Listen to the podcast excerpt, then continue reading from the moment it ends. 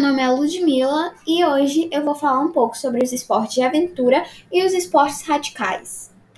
Para a gente falar desses esportes, né, a gente precisa primeiro voltar um pouquinho no tempo.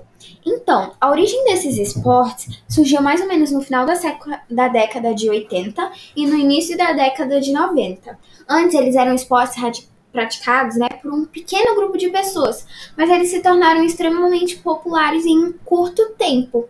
E nesse tempo eles foram ganhando muitos adeptos ao redor de todo o mundo.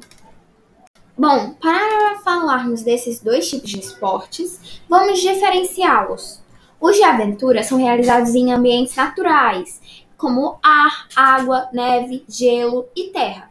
Já os radicais são realizados em manobras arrojadas e controladas, como uma superação de habilidade e de desafio ao extremo. Como exemplos né, desses esportes, dos esportes, dos esportes radicais, nós temos o skate e o surf, né? E dos de aventura nós temos o snowboard e o rally. Como todo tipo de esporte, os esportes de aventura e radicais fazem bem para nossa saúde e para o nosso corpo.